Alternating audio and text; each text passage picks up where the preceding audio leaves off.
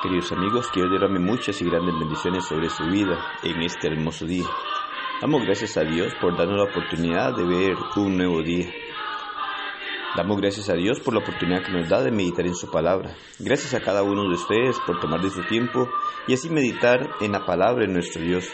Reciban salud de la Iglesia Cristo en Siquirres. Para nosotros es un privilegio el poder compartir la palabra de Dios con cada uno de ustedes, sabiendo que a través de ella nos instruimos, a través de ella podemos mirar la necesidad que tenemos de acercarnos a Dios y que Dios la ha dejado para que nosotros podamos de esta manera ir día a día haciendo conforme a lo que Dios ha establecido, reconociendo que cada uno de nosotros va a estar delante del tribunal de nuestro Señor y debemos de prepararnos para ese gran día para que podamos salir aprobados y así poder reinar en la eternidad con nuestro Dios. El segundo libro de Reyes capítulo 5 nos habla de la historia de Naamán. Nos habla de este general. Por lo general nuestra atención es en el profeta Eliseo cuando miramos esta historia, quien envió un mensajero para comunicarle a Naamán lo que debía hacer para ser curado de la lepra. Pero me llama mucho la atención el versículo 2 y 3, en donde nos dice, y de Siria habían salido bandas armadas y habían llevado cautiva de la tierra de Israel a una muchacha, la cual servía a la mujer de Naamán. Esta dijo a su señora, si rogase mi señor al profeta que está en Samaria, él lo sanaría de su lepra. De tierra de Israel habían llevado cautiva a una muchacha, una joven, la cual muchas veces pasamos por alto, y es el vivo ejemplo para comprender que todos somos útiles en el camino de nuestro Dios. Que delante de Dios no hay nadie más pequeño, ni podemos discriminar a nadie. Esta joven dice que era una sierva de la mujer de Naamán. Una sierva. Los siervos no tenían voz ni voto, no se les pedía opinión y no tenían ningún derecho a opinar. Simplemente debían dedicarse a servir. Sin embargo, esta joven sierva habló a su señora diciendo, ¿cómo su amo Naamán podría ser curado de la lepra? Si ella no hubiese hablado, si ella hubiera tenido miedo, no hubiera manifestado la manera en la que Naamán podía encontrar el remedio. Dios utiliza a sus siervos y nos da el ejemplo en episodios como estos para demostrarnos que nadie es menos o que nadie llega a ser menor o insignificante en el reino de nuestro Dios. Si utilizó a esta joven en el pasado, con cuanto mayor razón utilizará a sus siervos hoy en día en el reino de su Hijo.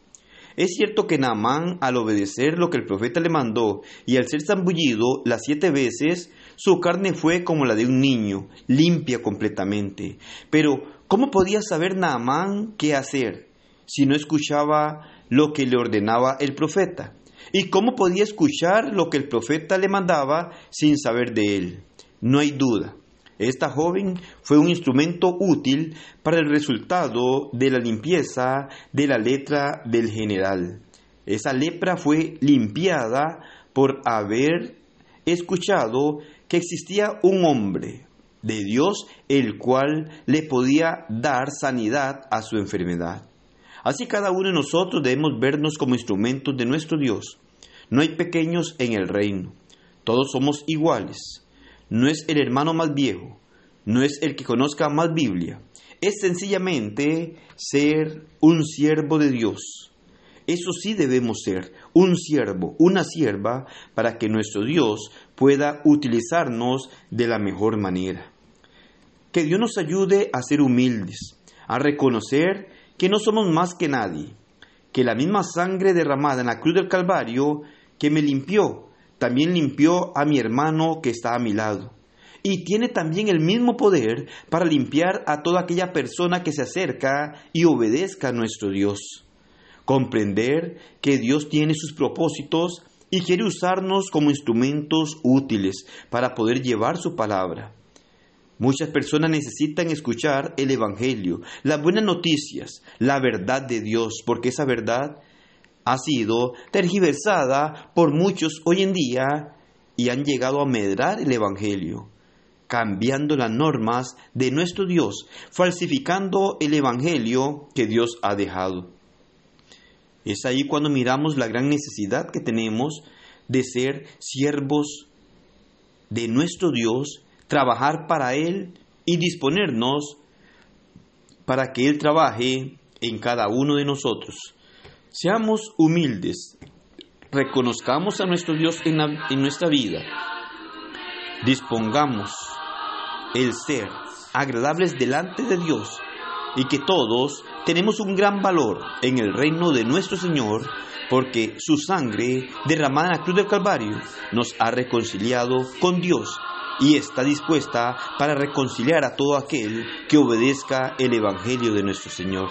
Preocupémonos por ser verdaderos siervos y de esta manera nuestro Dios sea glorificado por medio de cada uno de nosotros.